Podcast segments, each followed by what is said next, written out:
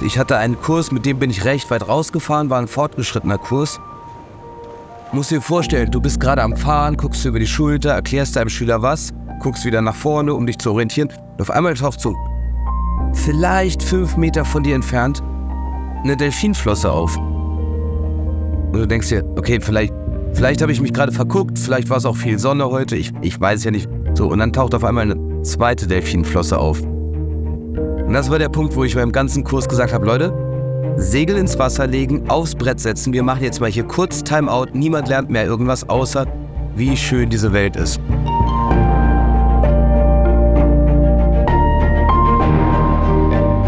Helden der Meere. Der Blue Awareness Podcast mit Christian Weigand. Hallo und herzlich willkommen zu dieser Episode von Helden der Meere. Stell dir vor, du stehst an einem kleinen Sandstrand. Der Wind pustet dir durchs Haar und weht durch den Schiffsstreifen, der sich rechts und links von diesem Sandstrand erstreckt. Böen schütteln die Bäume durch, heute bläst eine richtig steife Brise. Und du fragst dich, welchen Wassersport möchte ich eigentlich machen? Denn du bist zu Gast bei einer Wassersportschule, die die unterschiedlichsten Sportarten anbietet. Windsurfen, Kiten, Wingfoilen oder doch lieber mit dem Segelboot oder Katamaran übers Wasser fliegen? Alle Möglichkeiten stehen dir offen und um dich herum sind schon lauter andere Leute, die ganz aufgeregt und vorfreudig ihr Material bereit machen. Ja, das ist eine Situation, wie ich sie in den letzten Sommern sehr häufig erlebt habe. Denn ich habe meinen Sommerurlaub gerne in Dranske auf Rügen verbracht. Bei den Rügenpiraten, einem Wassersportcamp, das unfassbar viele Sportarten anbietet und man dort einfach Tag für Tag was Neues erleben kann. Ich habe mit Flo, dem Gründer dieser Wassersportschule, auch schon mal eine Folge aufgenommen. Vielleicht habt ihr deshalb schon mal davon gehört. Aber mir ist eine Sache bewusst geworden. Und zwar ist für mich der Wassersport der Anfang von meiner Meeresbegeisterung gewesen. Ohne das Wellenreiten wäre ich niemals von der Natur und von den Meeren so begeistert gewesen, dass ich all diese Sachen, wie zum Beispiel diesen Podcast, gestartet hätte. Und in diesem Podcast ist Wassersport ja nur ein Teil. Und ganz häufig sind es dann die AusnahmesportlerInnen, die wahnsinnige Leistungen abrufen konnten oder besondere Abenteuer erlebt haben.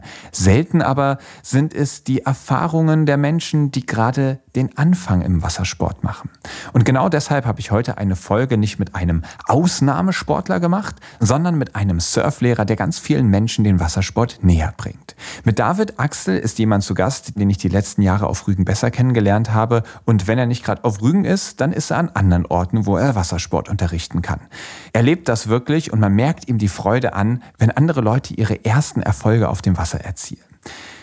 Und da bei mir mit genau diesen Erfolgen die ganze Begeisterung losging, habe ich gedacht, das muss sich jetzt auch mal im Podcast wiederfinden. Und wir machen jetzt mal keine High-Level-Supersportler-Folge, sondern eine, bei der es einfach wirklich um die Breite des Wassersports geht und euch vielleicht zeigt, welche Wassersportarten spannend sein könnten.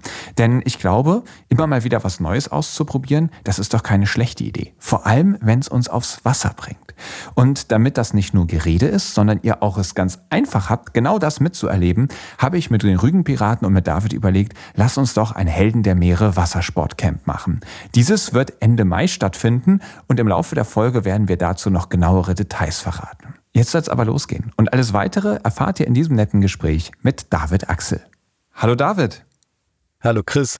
Ich freue mich riesig, dass wir beide miteinander reden. Normalerweise passiert das immer, wenn wir zusammen irgendwo an der Wasserkante stehen, vielleicht gerade ein bisschen Wassersport gemacht haben und dann sind da vielleicht ein, zwei Meter zwischen uns. Jetzt gerade sitzt du auf den Kapverden, ich sitze hier in Marburg und wahrscheinlich ist das das Helden der Meere Gespräch, was bisher so die allergrößte Distanz überbrücken muss.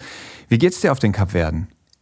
Oh, fantastisch. Wir haben im Augenblick so um die 26, 28 Grad guten Wind und äh, mein, mein Surfmaterial liegt quasi schon bereit und ich äh, möchte eigentlich nach dem Gespräch direkt aufs Wasser. da habe ich ja richtig Glück, dass du dir überhaupt die Zeit genommen hast und nicht jetzt schon auf dem Wasser bist. Na sicher. Ich würde vorschlagen, wir starten mal in die allererste Kategorie und du kannst uns mal mit aufs Meer nehmen. Meeresrauschen. Kannst du uns mal die perfekte Surf-Session auf den Kapverden beschreiben? Wo befindet man sich da? Wie sieht's da aus? Wie fühlt es sich an, da zu surfen? Wie ist für dich der perfekte Moment auf dem Wasser auf den Kapverden? Den hatte ich vor zwei Tagen ziemlich genau so. Ihr müsst euch vorstellen, also Kapverden, die Insel, auf der ich bin, Das ist überall nur Sandstrand und wirklich äh, ganz super blaues Wasser. Und die Wellen brechen sehr, sehr sortiert, weil wir Wind immer aus einer Richtung haben. Dann waren ich und ein Kollege draußen am äh, Kite Beach, sind einfach diese ganz klaren blauen Wellen abgeritten mit dem äh, Kite, mit dem Wellenreiter. Einfach nur Welle für Welle für Welle und es war wirklich einfach ein Traum. Die Sonne hat geschienen, man musste keinen Neoprenanzug tragen, sondern Badehose hat völlig gereicht. Ja, perfekt. Wie muss man sich das denn vorstellen? Du hast gerade schon gesagt, es ist sehr, sehr warm, es ist viel Sandstrand. Ist es denn eine grüne Insel oder ist es eine komplette Wüsteninsel, wie man es zum Beispiel von manchen Kanareninseln kennt? Fuerteventura zum Beispiel. Ja, es hat eher einen Kanarenscharme hier. Die Insel, auf der ich bin, ist eine sehr, sehr wüstige Insel. Andere Inseln auf den Kapverden sind auch sehr grün und sehr, sehr beurwaldet. Wie muss man sich das vorstellen? Ist das ein Ort, der voll mit Leuten ist, die dort surfen gehen, oder ist man da relativ alleine unter Surfern? Äh, am Kite Beach ist es schon recht voll, weil es halt doch ein ziemlich cooler Spot ist und viele Locals da sind, die ihre Tricks da machen. Es gibt aber auch so ein paar Stellen, wo man richtig, richtig schön alleine für sich fahren kann oder mit nur wenigen anderen auf dem Wasser. Und an Land stelle ich es mir jetzt also relativ trist und wüstig vor. Wie sieht es im Wasser aus? Was hat man da für Wildlife und erlebst du das als Surfer überhaupt mit? Ich würde jetzt nicht zwingend sagen, dass an Land alles trist ist, weil äh, die Menschen hier super toll sind und muss dir vorstellen, du hast überall so richtig bunte Häuser, wie man es vielleicht aus der Karibik kennt.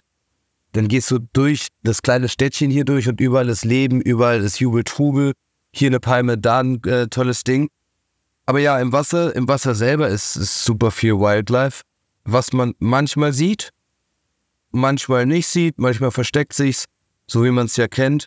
Vor ein paar Wochen hat so ein ganz kleiner Hammerhai vorbeigeguckt. Es war ganz goldig.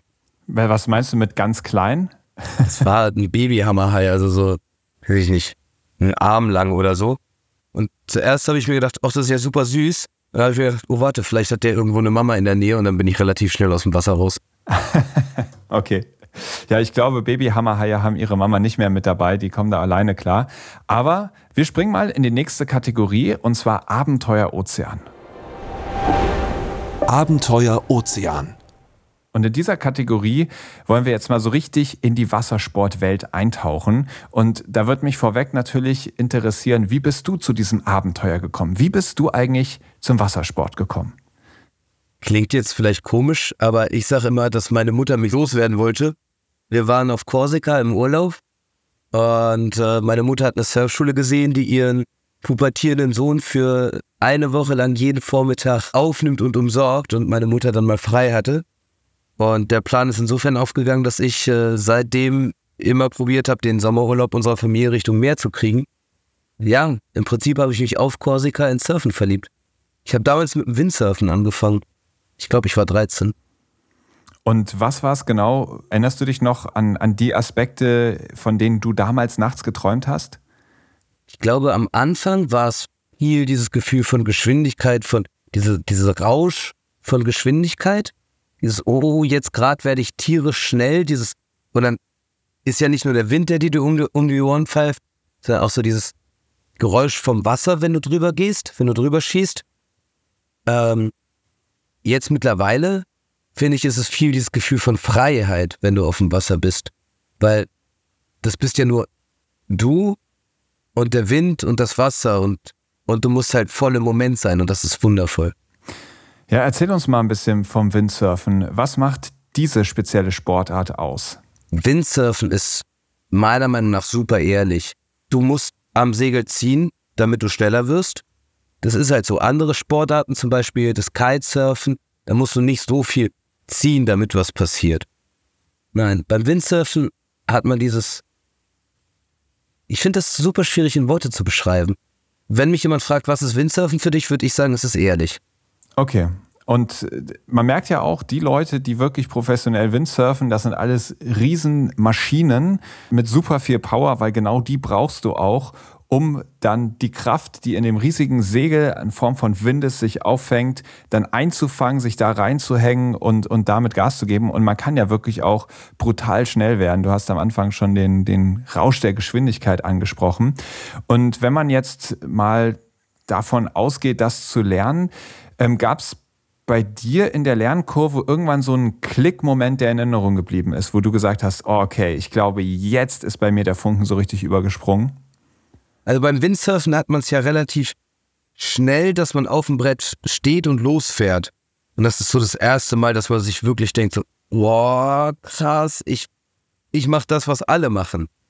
So, ich, ich fahre, ich, ich rutsche übers Wasser und hätte nicht von mir selber erwartet, dass, dass ich das kann. Dann irgendwann realisiert man, okay, ich, ich fahre gerade und das ist super cool, aber die anderen fahren viel, viel schneller. Jetzt möchte ich das lernen. Und dann gibt es einen Moment, da merkt man richtig, das Brett auf einmal, als hätte man beim Auto einen Gang hochgeschaltet, rutscht das auf einmal los, das Brett. Und man wird auf einmal so viel schneller. Und wenn du den Moment das erste Mal hast, dann und das dich am besten noch so richtig schön reinlehnst, zurücklehnst, ins Trapez, in diesen Bauchgurt, den wir Surfer ja anhaben, und du einfach merkst, jetzt gerade flutscht's. Ich glaube, das war so das erste Mal, dass ich das Gefühl hatte, jo, jetzt gerade bin ich am Windsurfen. Oh ja, das sogenannte Gleiten. Genau. Klingt ja richtig cool. Und wie bist du dann zum Surflehrer geworden? Das war dann ja der nächste Schritt. War das dann auch wieder auf Drängen deiner Mutter, dass sie versucht hat, dich komplett loszuwerden? Oder wie hat das dann geklappt? Fast, fast. Nein, ähm, ich habe in Göttingen Sport studiert und äh, als Sportstudent muss man eine Exkursion machen. Und da habe ich gesehen, dass es eine Windsurf-Exkursion gibt, die da angeboten wurde. So bin ich dann an der Surfschule gelandet, äh, bei den Rügen Piraten. Und irgendwie hat es mich dann dahin verschlagen und dann bin ich da geblieben. Ja, da werden wir auf jeden Fall auch nochmal genauer drauf einsteigen, auch auf Rügen als Ort ganz speziell.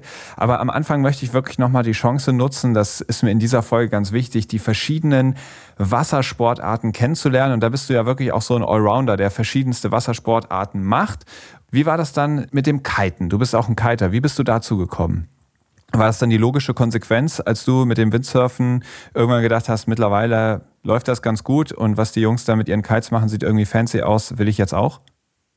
Ja, ziemlich genau das war das. Irgendwie habe ich gesehen, dass die da rumflitzen und anscheinend auch ha Spaß haben. Und als ich dann mal so einen Tag frei hatte, habe ich einen Kite-Lehrer gefragt, ob er mir das mal eben kurz zeigen könnte.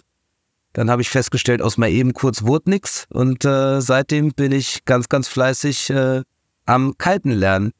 Und das mache ich jeden Tag aufs Neue, obwohl ich mittlerweile auch Kite-Lehrer bin und alles. Aber ich habe äh, bei jeder Wassersportart so das Gefühl, man kann, man kann nie nicht mehr lernen. Ja, jede Stunde auf dem Wasser bringt einen wieder weiter. Das beobachte ich auch. Und beim Kiten muss ich sagen, das ist tatsächlich eine der Wassersportarten, die ich noch nie ausprobiert habe. Also ich, ich habe noch nie einen an einem Kite gehangen.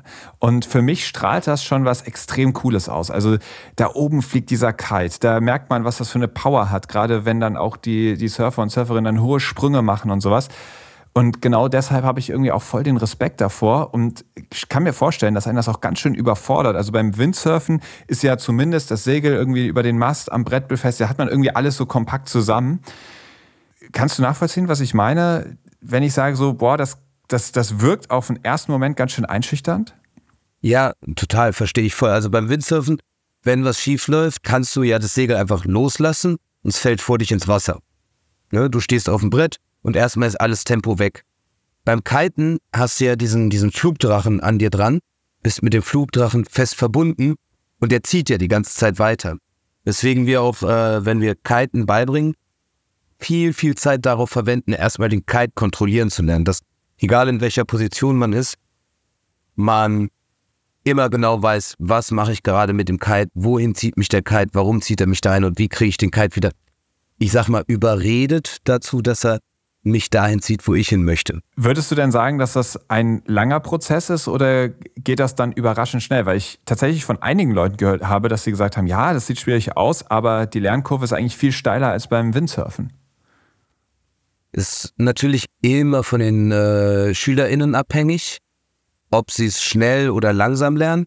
Aber beim Kiten finde ich, wenn man einmal verstanden hat, was dieser Kite möchte, und wenn man dann anfängt, vom Kite durchs Wasser gezogen zu werden, noch ohne Board, das ist so der nächste Schritt dann, das sogenannte Body Dragging, und dann merkt, okay, in Bewegung kann man dann damit auch arbeiten, und dann kommt das Board dazu, dann, dann sind das schon weniger Schritte, sage ich mal, oder ein kürzerer Lernprozess, bis man dann fährt. Oder klingt jetzt auch falsch, kürzer Lernprozess, aber es kann schon schneller gehen, beim Kiten Wasserstart zu machen und übers Wasser zu flitzen, als zum Beispiel beim Windsurfen zu gleiten. Mhm. Erinnerst du dich noch an die Highlights? Also vorhin haben wir beim Windsurfen drüber gesprochen, die du dann im Laufe deiner Lernkurve beim Kiten hattest. Gab es da so Momente, wo du dich auch ins Kitesurfen verliebt hast? Ich habe ja eben gerade schon angesprochen, dass dieser Wasserstart so, so eine, ein Knackpunkt ist in der Kite-Karriere, wenn man so das erste Mal einen Wasserstart macht. Also Wasserstart bedeutet, man liegt im Wasser und schafft es dann, sich vom Kite rausziehen zu lassen und dann auf dem Brett zu stehen und loszufahren. Genau, genau, das ist ein Wasserstart. Und natürlich ist da ein, ein Lehrer mit dabei gewesen. Und es ist halt klar, das ist der Knackpunkt. Danach fährst du. Natürlich fährst du danach nicht wie ein freier Vogel durch die ganze Welt. In der Regel sind das dann so 50 Meter und dann ist man wieder unter Wasser mit dem Kopf.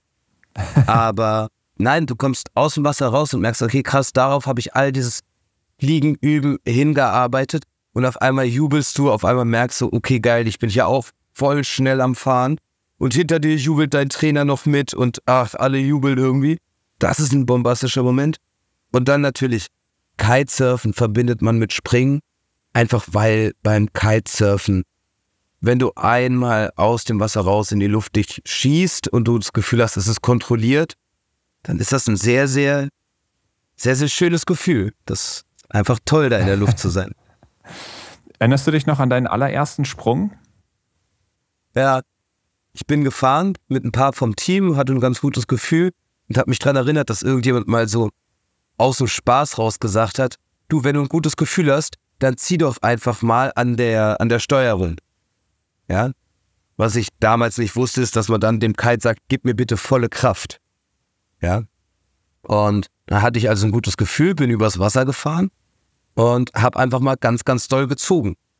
Und ja, die Leute hatten recht, man fliegt dann, aber die ganzen Schritte, die man quasi macht, um den äh, Sprung vorzubereiten, äh, die haben sie mir irgendwie nicht genau genug erklärt. Deswegen war ich in der Luft der Kite war in der Luft, mein Brett war noch im Wasser. Und ja, ich habe an mir runtergeguckt und gedacht, ah, da, hat, da fehlt was.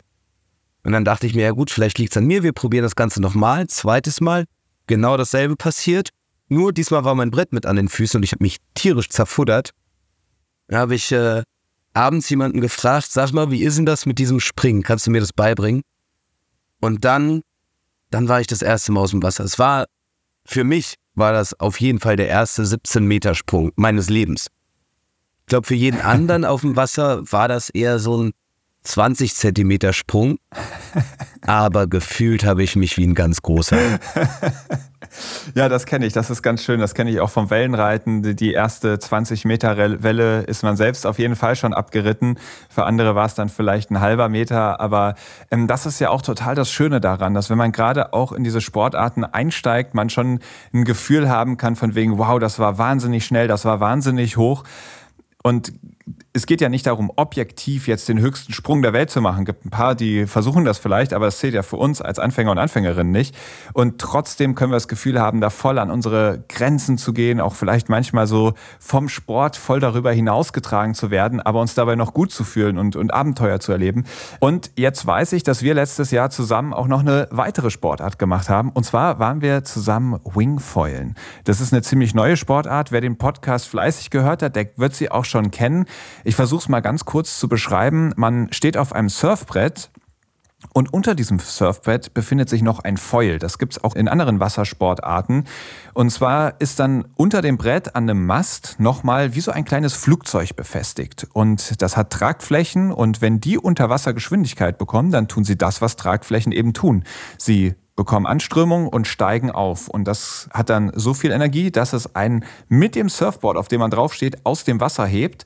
Und dann kann man eben begrenzt auf, naja, einen guten Meter, je nachdem, wie lang dieser Mast eben ist, auf diesen Foil fliegen. Und in den Händen hält man in dem Fall einen Drachen, der an keinen Seilen hängt oder ähnlichem, sondern diesen sogenannten Wing hält man direkt in den Händen. Und ja, wahrscheinlich eine der neuesten Wassersportarten. Vor fünf, sechs Jahren kannte es kaum noch jemand. Mittlerweile gibt es das, wo Wassersport betrieben wird, überall, weil es einfach so genial ist. Weißt du noch, wann du das allererste Mal jemanden auf einem Wing gesehen hast? Ja, das war äh, oben auf Rügen, habe ich mir gedacht, was ist das denn für einer? Was pumpt der sich denn da auf? Das sieht ja super komisch aus. Und ich dachte zuerst noch so, dass das so ein aufblasbares Windsurf-Segel ist. Sah, sah, Ja. also es sah wirklich sehr, sehr lustig aus. Und dann irgendwann äh, kam Flo zu mir und meinte, es gibt jetzt was Neues, David, wir probieren das aus. Und dann hatte er genau so ein Ding in der Hand. Es sieht vielleicht am Anfang ein bisschen lustig aus, aber es ist ein so schönes Gefühl. Chris, du weißt das, wenn, wenn man so übers Wasser drüber, also nicht durchs Wasser durchfährt, wie ja bei vielen anderen Sportarten, sondern übers Wasser drüber fährt, Ja. es ist einfach im wahrsten Sinne des Wortes ein sehr erhebendes Gefühl. Absolut, ja, ich weiß noch ganz genau. Am Anfang steht man natürlich auf dem Brett und man muss schon eine gewisse Geschwindigkeit erreichen, damit diese Tragflächen einen aus dem Wasser heben. Und gerade als Anfänger war es bei mir so, dass ich dann natürlich erstmal noch nicht die entsprechende Geschwindigkeit hatte. Und ich weiß noch ganz genau, als ich dann zum allerersten Mal irgendwie kam noch eine Böe dazu und man hatte richtig Druck drin und alles hat gepasst und auf einmal passieren ganz viele Dinge zugleich. Also erstmal wird es auf einmal ganz leise, weil solange man durch dieses Wasser, was so auch ein bisschen Wellen und gekappelt drin ist, dann hat man halt die ganze Zeit dieses Geplätscher an Bord und man hat so diese Geräusche vom Wasserwiderstand des Bretts. Und auf einmal hören diese Geräusche auf und gleichzeitig Dadurch, dass die, der Widerstand von dem Brett auf dem Wasser wegfällt, ist es so, als hätte man die Handbremse losgelassen und auf einmal gibt's richtig Geschwindigkeit, weil man nur noch dieses kleine Flugzeug im Wasser hat, das Foil, und das einfach kaum Widerstand hat. Und auf einmal kriegst du richtig Tempo und gleichzeitig balancierst du aber auch auf diesem Mast und das Ganze wird relativ kippelig. Also ich sage immer, man kann irgendwie mit dem großen C das Brett in die eine oder andere Richtung kippeln. Wenn man dann so das erste Mal das merkt, oh, jetzt geht's ab, dann kriegt man einen Adrenalinkick, crazy.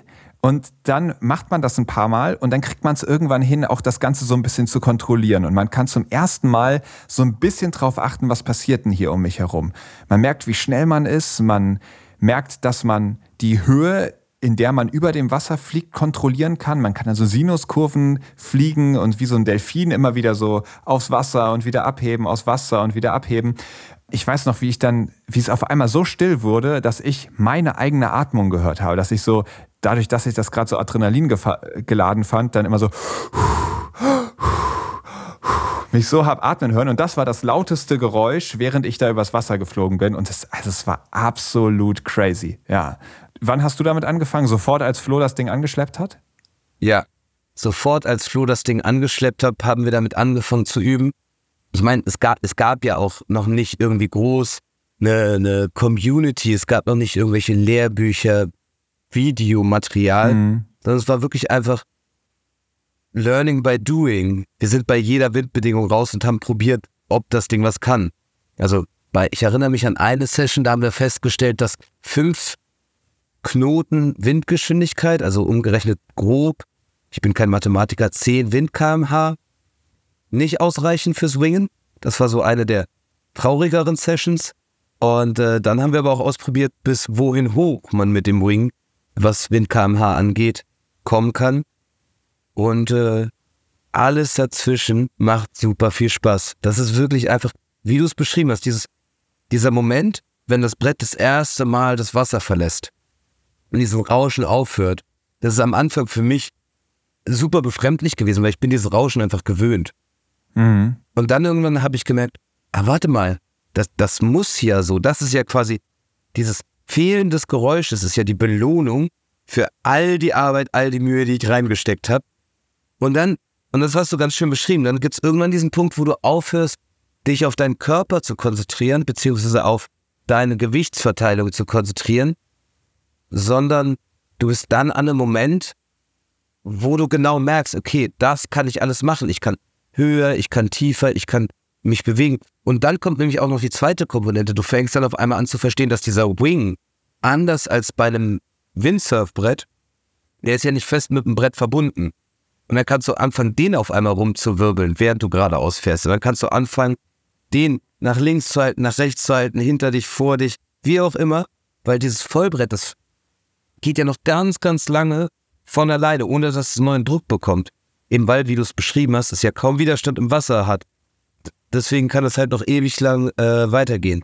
Ja, jetzt sind wir bei den ganzen Wassersportarten gewesen und gleichzeitig weiß ich, es ist nicht dein absolutes Steckenpferd, aber ähm, es gibt ja auch noch Segeln. Und du hast zu mir gesagt, ja, ich kriege auch irgendwie noch ein Segelboot bewegt. Jolle segeln, das habe ich selber mal gemacht. Das ist einfach, man sitzt in einer kleinen Nussschale mit einem, mit einem Mast drauf, zwei Segeln dran und schippert damit ganz gemütlich. Oder wenn es ein bisschen stürmischer ist, vielleicht auch nicht mehr ganz so gemütlich, aber grundsätzlich in einem relativ entspannten Setting einfach über das Gewässer, worauf man halt gerade segeln geht. Dann gibt es noch Katamaransegeln und das finde ich ein bisschen spannender. Vielleicht kannst du mal ganz kurz beschreiben, wenn man jetzt sportliches Katamaransegeln, also ich meine jetzt nicht so einen Katamaran, auf dem man auch leben kann, sondern so eine Hobbycat, so heißen die ja, glaube ich, ne? die einfach zwei Kufen haben, super, super leicht sind und mit denen man auch richtig abheben kann. Ja. Also Jolle segeln, ja, kann sehr entspannt sein, aber wenn man dann einen unserer Segellehrer mal da auf dieser Jolle wild werden lässt, dann merkt man auch, dass es sehr sportlich gefahren werden kann. Teilweise Kränkungen, wo du dich selber an, einer, an einem Seil festhalten möchtest, weil du denkst, huch, das muss doch gleich kippen. Die Jungs, die äh, unsere Segellehrer da auf Rügen, die haben, die haben die Boote so gut im Griff und dann, dann wird's richtig cool sportlich. Die Katamarane sind ja quasi die, die Paul, unser Segellehrer, wird mich, also unser Segelabteilungsleiter, wird mich bestimmt hauen für die Aussage, aber die Katamarane sind ja so die, die Sportwagen unter den Segelbooten. Ich mhm. weiß, es gibt auch noch andere Bootstypen, die dann auch wesentlich sportlicher gefahren werden können, die auch einen Rumpf haben. Die Katamarane, das kann ich am besten einfach mit einer ganz einfachen Geschichte erzählen. Ich bin ja immer von Mai bis September oben auf der Insel und immer wenn Paul irgendwas Neues bei seinen Booten hat und wir mal kurz eine Sekunde Zeit haben, sagt er immer, komm da, wir gehen jetzt eine Runde segeln, weil auf den Katamaranen fährt man zu zweit. Und er natürlich sitzt hinten, steuert das Ding, hat alles im Griff. Ich darf vorne das äh, Vorsegel bedienen, weil Katamaranen haben zwei Segel. Dann fängt der Mann an zu zaubern auf diesem Boot und kriegt das hin, dass der Katamaran halt von den zwei Kufen, die Wasserkontakt haben, sich so neigt und dann ist auf einmal eine Kufe aus dem Wasser draußen. Und dadurch hat man natürlich auch wieder weniger Reibung und es ist aufregend, wenn du durchs Wasser fährst und auf einmal merkst, dass du gar nicht mehr alles von deinem Boot im Wasser drinnen hast. Genau. Und dann kommt so der Moment, man hängt auch im Trapez an dem Boot befestigt quasi. Man stellt sich dann, steht quasi nicht mehr oben auf dem Boot drauf, weil dafür ist es viel zu schräg, sondern man steht quasi eher so an der Außenwand des Bootes und balanciert in dieses Trapez gelehnt dann außen dran das gesamte Boot, damit äh, nicht mit dem Segel ins Wasser kippt. Also das ist dann wirklich so ein Ritt auf Messers Schneide mit hoher Geschwindigkeit und wirklich, wirklich cool und sportlich. Ich glaube, wir haben jetzt mal so ganz gut abgesteckt, was alles so Wassersportarten sein könnten, die wirklich jeder und jede von uns relativ einfach machen kann, wo man einfach an eine Wassersportschule geht und sagt, ey cool, das klang irgendwie spannend, genau so möchte ich da mal einsteigen. Und jetzt möchte ich mit dir gerne in die nächste Kategorie springen, nämlich das Logbuch. Logbucheintrag. Und da möchte ich das jetzt mal so ein bisschen umdrehen und auch mal wirklich die Surflehrer Perspektive beleuchten. Und ich weiß aus eigener Erfahrung, du kommst bei den Surfkursen immer besonders gut an, bist Ansprechpartner Nummer eins für alle und jemand, der bei so einer Gruppendynamik ganz unaufdringlich, aber doch ganz merkbar vorangeht und ne, die ganzen Surfschüler und Surfschülerinnen, die himmeln nicht an, finden das super, super cool.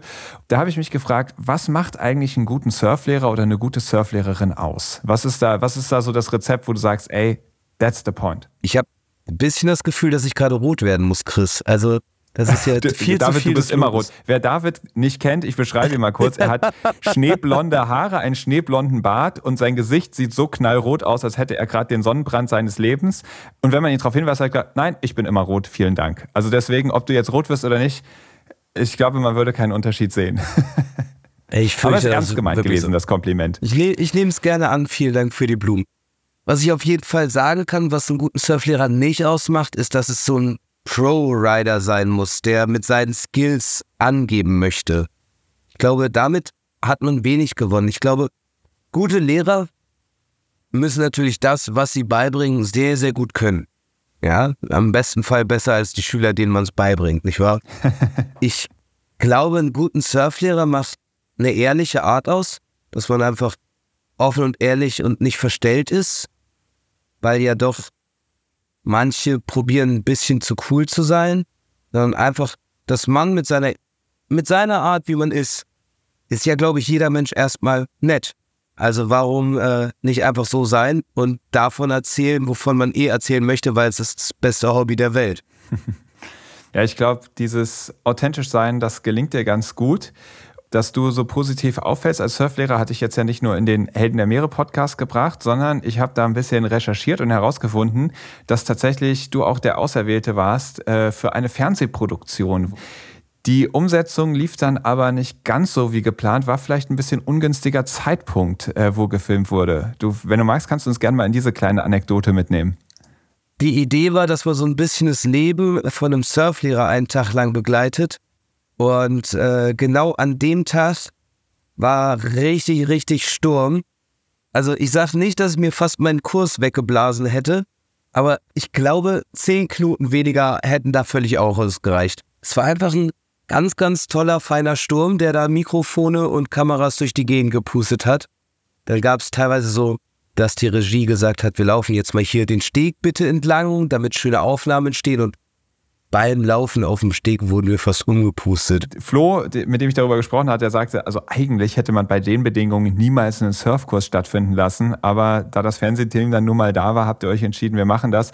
Hast du da zwischendurch mal gedacht, oh shit, was tue ich den armen Schülern und Schülerinnen hier an? Nein. Also ja. Ja, nein. Man muss ja, man muss ja ganz genau sehen, dass dieser Kurs kein, kein Einsteiger-Grundkurs war, wo, wo man Leute hat, die selber ja noch nicht genau wissen, was die gerade tun, sondern es war ein fortgeschrittener Kurs, die äh, auf selber vorbereitet wurden, Windsurf-Lehrer zu werden. Insofern ähm, konnte man da schon von ausgehen, dass sie selber und dann wir auch die Sicherheit immer im Vordergrund hatten. Also es gab nie die Situation, wo ich dachte, oh Gott, gleich ertrinkt mir einer. Aber für das, was wir üben wollten, war es vielleicht einfach ein bisschen viel Wind. okay, schöne Anekdote und du als Surflehrer hast natürlich viele Anekdoten zu erzählen und du hast auch viele Orte besucht und an denen ja nicht nur gearbeitet, sondern auch eine Zeit lang gelebt. Also jetzt haben wir viel von Rügen gehört. Wir hören, dass du jetzt gerade auf den Kapverden bist. Wie lange bleibst du da? Ich bleibe bis März auf den Kapverden. Also gute dreieinhalb Monate, drei, vier Monate wirst du dort sein. Genau, Mega. ich überwinter hier quasi, weil ich das Konzept Winter jetzt echt langsam satt bin und dieses Kalt und Grau, das, das tausche ich lieber gegen diese 26, 28 Grad und Sonne. Ja, das ist, ist eine smarte Entscheidung. Und die letzten Jahre in den Wintern warst du gerne auch mal auf Tarifa, warst mal auf Sardinien. Und gerade von Tarifa hast du mir schon ganz schön vorgeschwärmt. Magst du mal beschreiben, was das für ein Ort ist und was es besonders macht, dort zu surfen? Glaube, viele, viele Leute werden mitgehen, wenn sie sagen, dass Tarifa so das Kite-Mekka oder das Surf-Mekka in Südeuropa ist. Äh, Tarifa ist eine relativ kleine Stadt direkt neben Gibraltar mit wunderschönen weißen Häusern, kleinen verwinkelten Gässchen Westlich davon erstreckt sich ein sehr, sehr langer, feiner Sandstrand. Sehr, sehr lang, wirklich. Ich glaube, fünf Kilometer lang. Und überall kann man mit seinem Surfmaterial reingehen und äh, seine Session starten. Ich weiß, dass viele, viele Europameister im Kiten zum Beispiel da trainieren und sowas alles. Und dann musst du dir vorstellen, du hast diese weißen Häuser von Tarifa, du hast wenn du rüber guckst, den Felsen von Gibraltar und dann geht das fast nahtlos über nach Afrika, was immer in Sichtweite ist, außer an sehr, sehr diesigen Tagen. Vor diesem Ambiente, vor dieser Kulisse surfst du. Und bei Winden, die aufs Land aufkommen, hast du auch eine schöne Welle, mit der du fahren kannst und die dich so trägt und die dich fast einlädt, so ein bisschen zu träumen. Und genau das ist mir auch passiert, da bin ich rausgefahren. Hab einfach mal diese, diese Umgebung genossen, hab einfach mal den Blick gehoben, hab mir die weißen Häuser von Tarifa angeguckt, rüber nach Afrika geguckt, hab mir überlegt, wie schön das wäre, auch mal wieder in Afrika zu surfen. Dann war ich so in Gedanken, dass ich äh, im nächsten Augenblick unter Wasser war, aufgetaucht bin und so richtig wie im Cartoon noch einen Wasserstrahl ausgespuckt habe und da habe ich einfach eine Welle übersehen und bin mit meiner Brettspitze voll unter das Wasser drunter gefahren und wie man sich vorstellt, Full Stop, Handbremse angezogen, Ich bin weitergefahren, das Brett ist aber stehen geblieben. Und ja, im Turn nennt man das, glaube ich, einen Radschlag. Also das war wirklich Plitschplatsch der höchsten Stufe. Tarifa klingt wirklich wahnsinnig schön und auch Sardinien muss ja eine unfassbare Szenerie haben und dort hast du mir auch von einer ganz besonderen äh, Situation erzählt, wo das Surfen auf einmal zur Nebensache wurde. Oh ja, letztes Jahr habe ich da auch als Surflehrer gearbeitet. Du musst dir vorstellen, wir haben da zwei Buchten. In einer Bucht nur die Kitesurfer, in der anderen Bucht nur die Windsurfer und Winger. Und deswegen, weil es ja Buchten sind, ist es ein sehr geschütztes Revier. Und ich hatte einen Kurs, mit dem bin ich recht weit rausgefahren, war ein fortgeschrittener Kurs. Und auf einmal musst du dir vorstellen, du bist gerade am Fahren, guckst über die Schulter, erklärst deinem Schüler was, guckst wieder nach vorne, um dich zu orientieren. Und auf einmal taucht so vielleicht fünf Meter von dir entfernt eine Delfinflosse auf. Und du denkst dir, okay, vielleicht, vielleicht habe ich mich gerade verguckt, vielleicht war es auch viel Sonne heute, ich, ich weiß ja nicht. So, und dann taucht auf einmal eine zweite Delfinflosse auf. Und das war der Punkt, wo ich beim ganzen Kurs gesagt habe, Leute, Segel ins Wasser legen, aufs Brett setzen, wir machen jetzt mal hier kurz Timeout, niemand lernt mehr irgendwas, außer wie schön diese Welt ist. Und dann haben wir wirklich zu viert auf dem Brett, also auf jeweils den Brettern gesessen und haben einfach zugeguckt, wie da eine Delfinschule an uns vorbei geschwommen ist. Einfach ein bildschöner Moment. Wow, ja, das ist genau das, was man sich immer wünscht, dass man das Glück hat, sowas mal zu erleben.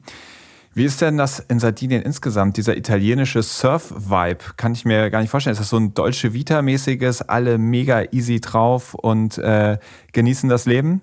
Ich glaube, es ist ziemlich egal, aus welchem Land du als Surfer kommst. Surfer sind irgendwie von der Einstellung immer sehr, sehr genießt das Leben mäßig unterwegs.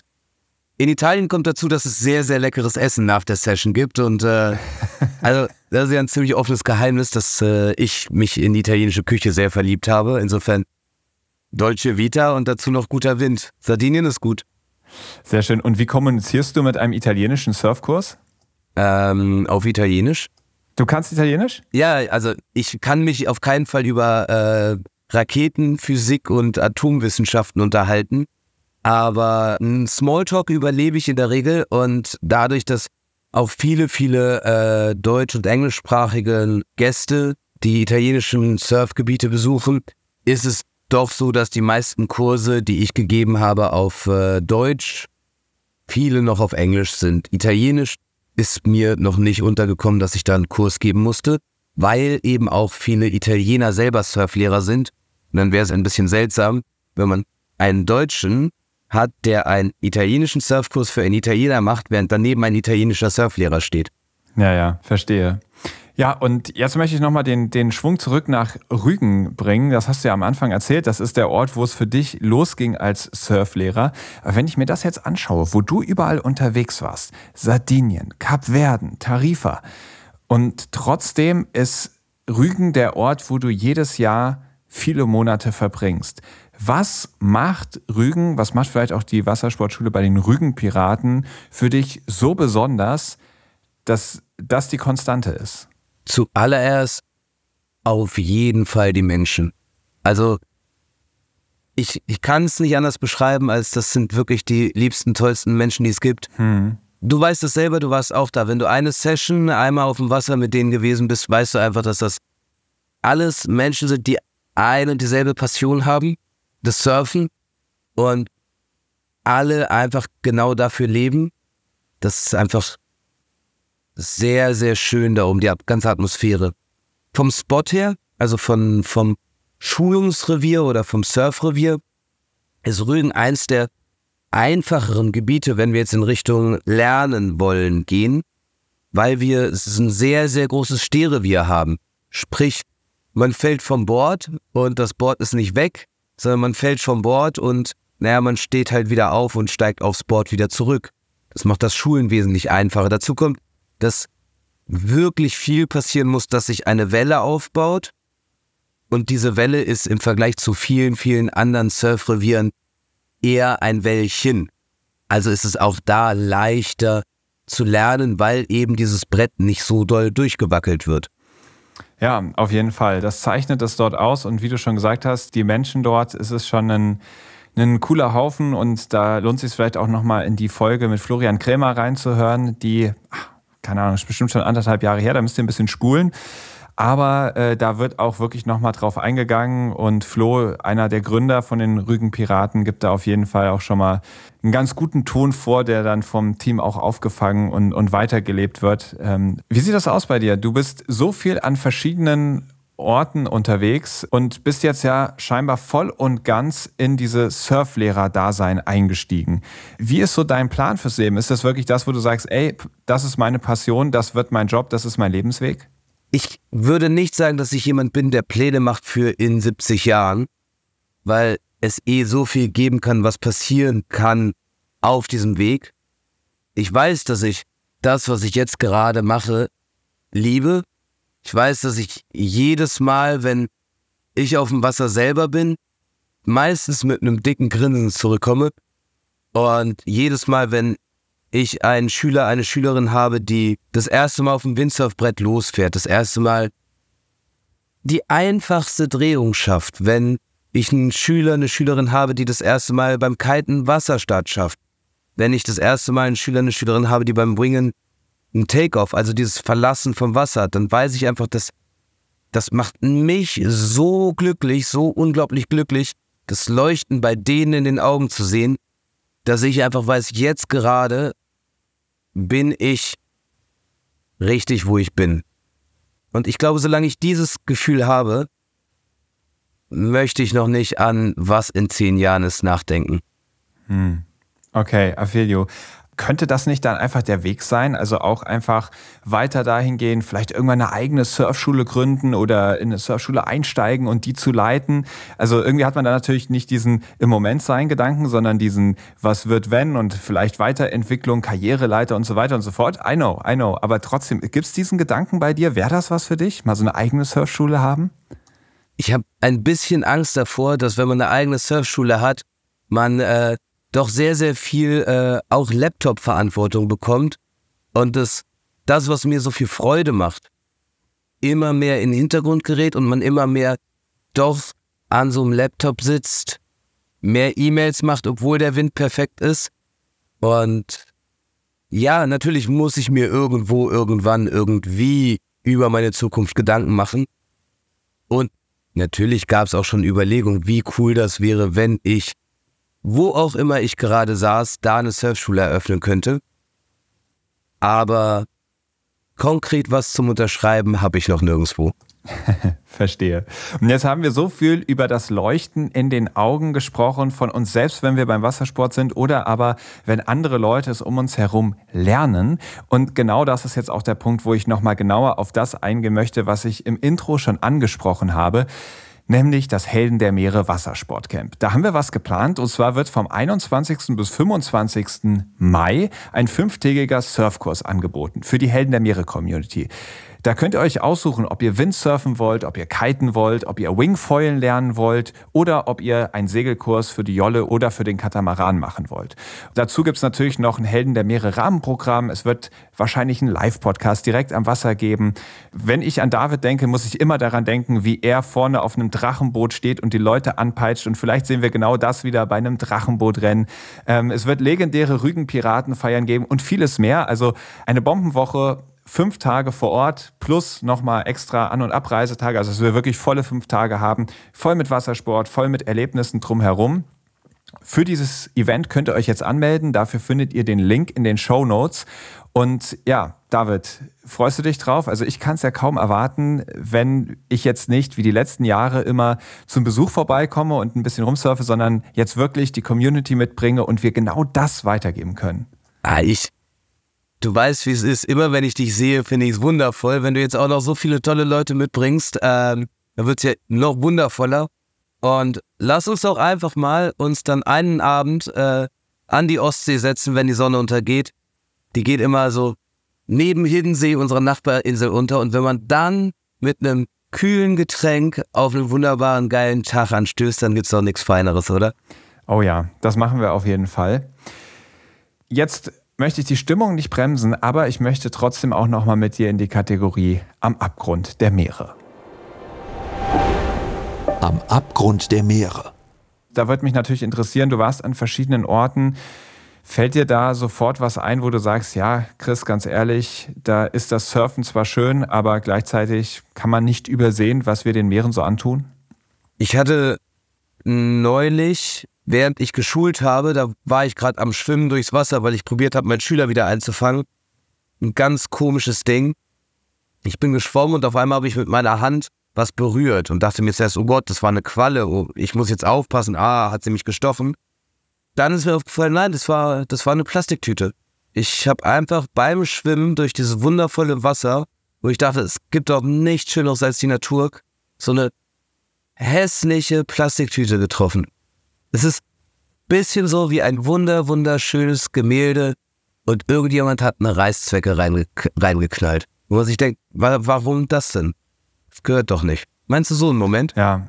Ja, ich, ich, ich kenne solche Momente leider auch wir haben eben viel über Rügen gesprochen und ich weiß, an der Ostsee, da tobt gerade und tobte vor allem die letzten Monate eine ganz schön wilde Diskussion. Da ist der Gedanke, wirklich in der Ostsee massiv Meeresschutzgebiete einzuräumen.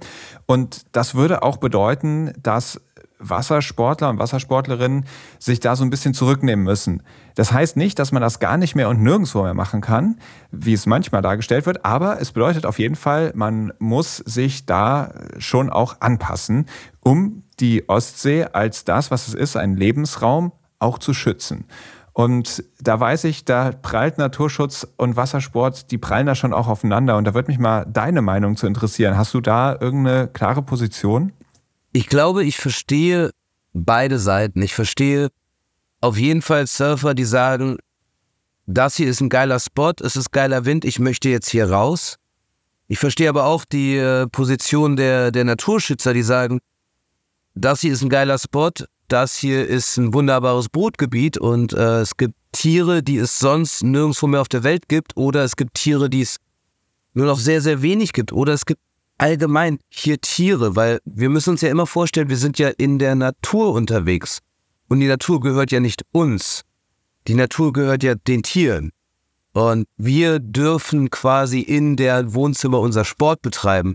Und wenn ich mir vorstelle, jetzt liege ich gerade auf meinem Sofa und irgendein wildfremder Mensch kommt da mit seiner Handelbank rein und fängt an, da wie wild zu pumpen, dann fände ich es, glaube ich, nett, wenn der wenigstens hinter sich den Müll mitnehmen würde. Oder fragt, ob die Uhrzeit gerade passt. Und wenn man sich diese Metapher nimmt und auf den Wassersport überträgt, dann ist es doch eigentlich ganz einfach, dass man einfach guckt, wo sind denn diese ausgezeichneten Brutgebiete? Warum muss ich denn so nah an diese Brutgebiete ran? Weil, wenn ich das richtig verstanden habe, und ich bin kein Biologe, sehen zwölf Quadratmeter große Kites oder sechs Quadratmeter große Wings auf Vögel aus wie äh, die übergroßen Raubvögel, vor denen man fliehen muss. Wenn man also diesen Abstand nicht einhält, dann hat man das sehr, sehr schnell, dass Vögel ihre Brutplätze verlassen und nicht wiederkommen. Und dann passiert genau das, dass halt die ganze Natur so abstumpft, weil es eben immer weniger Lebewesen gibt. Und dann auf der anderen Seite, ja klar, wir brauchen auch Platz für unseren Sport, weil es ist das Beste, was es gibt auf der Welt. Und wenn man da diese Balance findet und eben akzeptiert, dass man in dieses Wohnzimmer kommt von anderen und sich dementsprechend verhält und weg von dem Ich und hin zu dem Wir achten aufeinander, dann glaube ich, müsste es vielleicht gar nicht die Diskussion geben, diese Naturschutzgebiete zu vergrößern. Ich denke auch, ne, dass wir das so erleben können. Und das ist ja immer ein fragiles Gleichgewicht. Das spielt alles aufeinander ab. Diese Tiere sind ja nicht nur eine schöne Deko, sondern die gehören dahin und sorgen dafür, dass das hier so gesund ist. Und wenn die wegfallen, dann leidet die Gesundheit des ganzen Ökosystems drunter. Und dann ist dieser Ort, der uns ein solches Funkeln in die Augen zaubert und so ein Lachen ins Gesicht, eben gar nicht mehr ein solcher Ort, sondern dann stellt man fest, oh shit, diesen Ort, haben wir irgendwie kaputt gemacht. Und genau deshalb muss das ja eigentlich erstmal die Grundvoraussetzung sein, diesen Ort so zu erhalten. Ein zweiter Punkt, den ich in dieser Kategorie ansprechen möchte, sind auch gesellschaftliche Abgründe, weil ich ganz genau weiß oder zumindest davon überzeugt bin, Wassersport kann richtig was verändern bei Menschen. Welche Erfahrung machst du da? Ich finde, Surfen ist ein totaler Gleichmacher. Alle auf dem Wasser sind gleich. Egal ob du 60 bist, egal ob du 20 bist, egal ob du Mann, Frau, groß, klein, was auch immer du bist, auf dem Wasser sind wir alle irgendwie eins, weil wir alle eine Faszination haben. Und ich habe noch nie erlebt, dass, auch wenn ein Surfer viel, viel besser surft als ich, dass er sich hinstellt und sagt, du kannst ja gar nichts. Sondern es ist immer ein, lass uns zusammen eine geile Zeit haben. Und genau dieses Gleichmachen finde ich toll beim Surfen. Andererseits weiß ich aber auch, dass ähm, Surfen schon ein sehr kostenintensiver Sport ist und deswegen bin ich genauso Projekten dankbar wie zum Beispiel dem Touch of Water e.V. Das ist äh, ein Verein, der gegründet wurde von zum Beispiel Flo, der, der probiert allen Menschen das Surfen irgendwie zugänglich zu machen. Ob das jetzt ein, ein Kindertraining vergleichbar mit dem Fußballtraining ist, wie man es kennt, nur halt für Surfen, was wir dann auf Rügen machen, oder ob es äh, ein RollstuhlfahrerInnen-Camp ist zum Stand-Up-Paddeln, dass die in den Genuss kommen, aufs Wasser zu kommen. Und es gibt noch so viele andere Projekte, die da unterstützt werden und die, die Projekte gibt es überall. Also hier zum Beispiel auf den Kapverden sehe ich ganz, ganz viel Kite-Material zum Beispiel, was in Anführungsstrichen ausgemustert ist, was dann aber nicht verkauft wird oder einfach weggeschmissen wird, sondern dann zum Beispiel verschenkt wird. Einfach weil da ein Stück Gummi äh, vom Griff nicht mehr ganz fest ist. Wo wir sagen würden, ja, dann muss das neu gekauft werden, sagen, sagen die halt, ja, dann mache ich Panzertape drum und dann funktioniert das wunderbar. Solche Projekte, solche Sachen finde ich, finde ich sind so schön, weil die gibt's in dieser Surfer-Community, dass man einfach probiert, allen Leuten diese Faszination zu zeigen. Ja, sehr cool. Das war nämlich auch genau das, was ich mich gefragt habe. Auf den Kapverden wird es ja wahrscheinlich noch mal schwieriger sein für die durchschnittliche Person, sich einen teuren Wassersport leisten zu können, obwohl das Meer direkt vor der Haustür ist. Und wenn dann die Leute da hinkommen und Wassersportschulen aufmachen und Touristen dann da irgendwie den ganzen Spaß erleben, habe ich mich gefragt, wie das wohl für die Leute ist, die dort leben, das vielleicht auch cool fänden und ob die sich das leisten können. Hier auf der Insel gibt es einen Local Hero, MeToo, der hat einen, ich weiß nicht, was für einen Wettbewerb er gewonnen hat, aber ein ziemlich hohes Ding, gefühlt World Cup Größe. Und der ist hier auf der Insel der Mann. Das ist, oh, der, zu dem gucken all die Surfer hier an der Insel hoch und jeder kennt den Namen.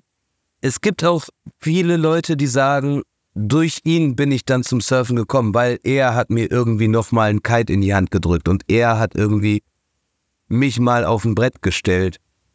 Also auch die Locals, die KapverdianerInnen unter sich probieren sich gegenseitig da zu helfen und irgendwie Sachen sich zu zeigen. Und es gibt erstaunlich viele, die doch auch surfen. Und wenn du dir vorstellst, du bist auf einer Insel und da ist zum Beispiel dieser MeToo und bringt dir mit sieben Jahren das Surfen bei, dann äh, muss ich sehr neidvoll eingestehen, dass das alles ziemlich gute Surfer hier sind. Also die, die, die hier aus Wasser gehen, die gehen, die gehen und die machen. Das ist, das ist toll, was die hier abziehen. Cool. Und dadurch ist es auch denen, die Lust haben, zugänglich. Hast du das Gefühl?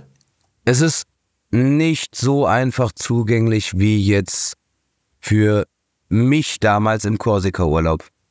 Okay, aber es gibt Wege, wer es wirklich will, der, dafür gibt es Projekte und Locals, die andere Locals unterstützen und so weiter. Ja, ja, denke ich schon.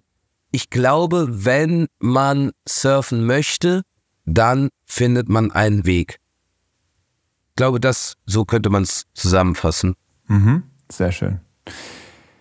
Wir kommen jetzt in die letzte Kategorie Ebbe oder Flut. Und du bekommst eine kleine Entweder-Oder-Auswahl und entscheidest dich dann für das eine oder das andere. Sturm oder Flaute? Sturm.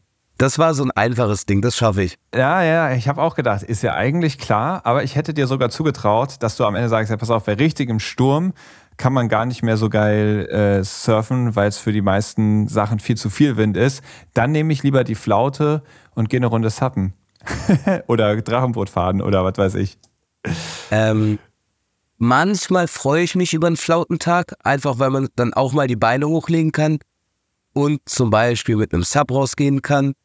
Aber nein, es ist, es ist und bleibt der Sturm. Das ist schon. Sehr gut. Bodden oder Mittelmeer? Oh. Schon der Bodden. Krass. Rügen oder Kapverden? Jetzt gerade ist Rügen viel zu kalt. Insofern genau in diesem Moment Kapverden. Für immer an einem Ort sein und nie mehr reisen können oder für immer reisen. auf Reise zu sein? Reisen, reisen. Es muss das Reisen sein. Fäulen oder normales Surfen? Fäulen, weil Fäulen für mich auch noch so neu ist und ich so, so viel gerade mehr dazu lerne jedes Mal. Aber wenn möglich, beides gleichzeitig und jede Sekunde des Tages. Und wenn ich vom einen müde bin, dann muss noch Kraft fürs andere übrig sein. Sehr gut. Ein Tipp für alle, die gerne surfen wollen, ist? Trau dich. Wenn es dir irgendwie möglich ist, trau dich, mach es und äh, grüß mich auf dem Wasser und grinst mir zu, wenn du schnell bist. Fisch oder vegan? Fisch. Wo du auf jeden Fall nochmal surfen willst, ist? Oh, Hawaii, Karibik, Südamerika, Ostafrika, Südostasien, Indien, auf der Welt, überall. okay, ich lasse ich mal so durchgehen. Der größte Irrtum über mein Leben als Surflehrer ist. Oh, da grüße ich ganz lieb meine Großmutter, die mich regelmäßig fragt, wann ich denn endlich meinen vernünftigen Beruf mache. Weil viele Leute glauben, dass ein Surflehrer wirklich den ganzen Tag nur in der Hängematte liegt und ab und zu mal einen Kurs macht. Aber es kann schon auch ein, ein Beruf sein, der anstrengend ist. Absolut. Und um da eine kleine Anekdote beizusteuern, ich habe wirklich lange versucht, dass wir dieses Gespräch aufnehmen und hätte es gerne schon vor ein paar Wochen getan. Aber du bist so eingespannt mit deinen Surfkursen, dass wir wirklich uns ein paar Wochen lang drauf freuen durften, weil du gesagt hast, vorher klappt einfach nicht. Also ich bin vorher komplett ausgebucht ähm, und drehst da so viele Surfkurse und Sachen ab, dass ähm, ja zwei Stunden Podcast-Talk zwischendrin nicht möglich waren. Also das unterstreicht das Ganze nochmal. Was dir der Wassersport schenkt? Freiheit. Freiheit und so ein, so ein Mind-Reset. Weil jeder Mensch, meiner Erfahrung nach, denkt so viel über alles nach, über was war, über was ist, über was kommt. Und genau das kannst du beim Surfen ja nicht machen, weil du im Moment sein musst. Und wenn du diesen Fokus auf den Moment verlierst, dann, wie in der Tarifa-Story, ist dein Kopf halt auf einmal nass. Insofern hast du beim Surfen dieses Gefühl von innerer Ruhe, weil du konzentriert sein musst, aber nicht zu konzentriert sein musst. Es hat was Meditatives fast schon. Sehr schön.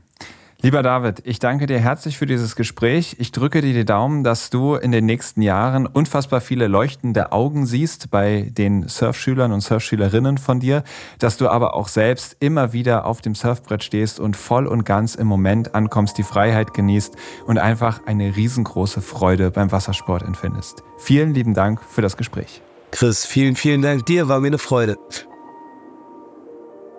Das war David Axel der mich mal wieder begeistert hat. Und zwar für den Wassersport. Denn man muss absolut kein Vollprofi sein, um tolle Momente erleben zu können. Alleine schon die allerersten Schritte und gerade die steile Lernkurve am Anfang versprechen extrem viel Spaß und Freude auf dem Wasser. Tja, und wenn wir auf dem Wasser sind, dann sind die goldenen Momente natürlich nicht weit. Wenn auf einmal zum Beispiel eine Delfinschule vorbeikommt, man einen Regenbogen sieht, in einen Regenschauer reinfährt und auf die ein oder andere Weise die Wunder der Natur erlebt. Ja, Und ich würde mich natürlich riesig freuen, wenn wir das nicht nur jeder für sich erlebt, sondern wir auch gemeinsam zusammen. Wenn die Helden der Meere Community gemeinsam nach Rügen fährt für das Helden der Meere Wassersportcamp. Die Anmeldung dafür findet ihr in den Show Notes. Und in dieser Wassersportwoche wird es darum gehen, dass alle, die dabei sind, sich eine Sportart aussuchen, in der sie als Anfänger nochmal ganz neu einsteigen. Dafür haben wir uns ganz bewusst entschieden, um zu sagen, hey, es geht wirklich auch darum, mal wieder was Neues anzufangen, was Neues auszuprobieren. In den nächsten Jahren können wir uns durchaus vorstellen, falls wir dieses Format nochmal wiederholen, dass wir dann auch fortgeschrittenen Kurse machen, dass man theoretisch auch in einer Sportart bleiben kann. Im ersten Versuch wollen wir aber wirklich alle uns eine Sportart aussuchen, die wir noch nicht so wirklich kennen und wo wir sagen, hey, da macht es Spaß, mal wieder den Anfang hinzulegen. Dann gibt es natürlich ein buntes Rahmenprogramm und ich freue mich einfach riesig darüber, euch alle mal besser kennenzulernen. Denn ich sehe immer Zahlen, wer diesen Podcast hört, ab und zu, und das passiert immer häufiger. Vielen Dank dafür. Bekomme ich Nachrichten von euch. Auch die freuen mich riesig, aber es ist immer noch was ganz anderes. Das habe ich jetzt bei den Freitauchkursen erlebt, euch wirklich mal persönlich zu treffen. Und das hat so einen Spaß gemacht, dass ich am Ende des Abends immer traurig war, dass der Freitauchkurs nur ein eintägiges Event war. Alles Leute, mit denen man sich super zusammensetzen kann, die alle für die Meere brennen und wo man sagt, ey wow, das passt einfach. Und genau deshalb freue ich mich, wenn wir auf Rügen richtig Zeit zusammen haben und als Gruppe zusammenwachsen können. Und wenn wir dann, wie David vorgeschlagen hat, abends den Sonnenuntergang angucken und unsere Erlebnisse vom Wassersport teilen, ich glaube, dann wird es ein perfekter Tag. Also, wenn du Lust hast, dabei zu sein, melde dich gerne an. Wenn dir diese Folge gefallen hat oder du andere Leute kennst, wo du sagst, die müssten unbedingt auch mal mit Wassersport anfangen, dann teile diese Folge gerne. Lass eine gute Bewertung da und wenn du den Podcast darüber hinaus unterstützen möchtest, dann kannst du dem Blue Awareness e.V. gerne eine Spende dalassen oder sogar beitreten, denn dieser Verein unterstützt mich dabei, den Podcast zu produzieren und euch von den Meeren zu begeistern. In 14 Tagen geht die nächste Folge online und da wartet etwas ganz Besonderes auf euch. Was, das werdet ihr dann sehen. Ich sage Tschüss und hoffe, ihr seid dann wieder mit dabei.